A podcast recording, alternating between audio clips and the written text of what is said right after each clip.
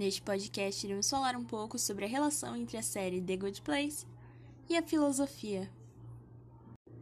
Primeiro, vamos começar falando sobre o que a série retrata. Segundo a Netflix, a sinopse é a seguinte: Eleanor Shellstrop está morta. Acontece que, após a sua partida, ela foi enviada ao Good Place, ou Bom Lugar, um lugar de eterna felicidade destinado às pessoas que fizeram bem durante suas vidas. Lá, todos são bons e encontram as suas almas gêmeas, com quem passarão o resto da eternidade. Mas tudo isso não passa de um acidente. Eleanor não merece estar lá. E agora? Será que ela vai conseguir esconder a verdade de Michael, que coordena a vizinhança, ou será eventualmente enviada ao Bad Place? Pelo assunto principal da série ser a discussão sobre o bom lugar e o mau lugar, ela acaba tendo um teor filosófico um pouco mais alto do que as outras séries concorrentes e até mesmo sobre filmes, porque existem três importantes tópicos filosóficos que nós podemos assimilar com os episódios da série. O primeiro seria o imperativo categórico, o segundo seria recompensa moral e o terceiro, o utilitarismo. Um personagem da série, chamado Tid, apresenta grande parte da filosofia de Kant, na qual sua teoria diz: comportamentos imorais como mentir ou roubar jamais são justificáveis.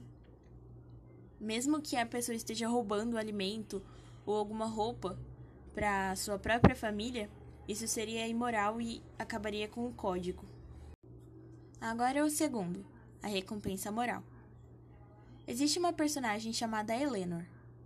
Ela vai por engano para o bom lugar e, durante a sua trajetória, ela tem que ter um bom comportamento ah, diante das pessoas que ela encontra no lugar. Mas acontece que isso entra muito na recompensa moral. Não importa o quanto a gente se esforce para que tudo dê certo, não importa o quanto nós queiramos que algo aconteça, nem sempre as coisas vão acontecer de acordo com o que nós queremos. Independente do esforço, a vida nem sempre é justa. Agora, o último, o utilitarismo, ele foi apresentado por um personagem que, depois de ingerir alguns alucinógenos, ele acaba descobrindo qual é a nossa verdadeira função depois da morte.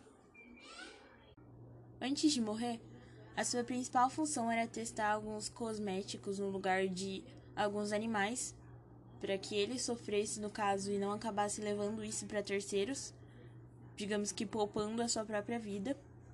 E isso foi usado com um livro de psicologia da Harvard, porque ele foi associado com, com as outras pessoas, a maneira em que elas reconhecem o nosso esforço. De fato, foi constatado que algumas pessoas reconhecem o nosso esforço pelo bem maior quando nós estamos felizes e confortáveis. Porém, nem sempre isso faz bem, porque ela pode ser uma dedicação exagerada e ela pode atrapalhar até mesmo a nossa própria vida e a nossa própria saúde. A série possui atualmente quatro temporadas e aparentemente ela ainda está sendo desenvolvida e provavelmente muitos conceitos filosóficos ainda virão pela frente.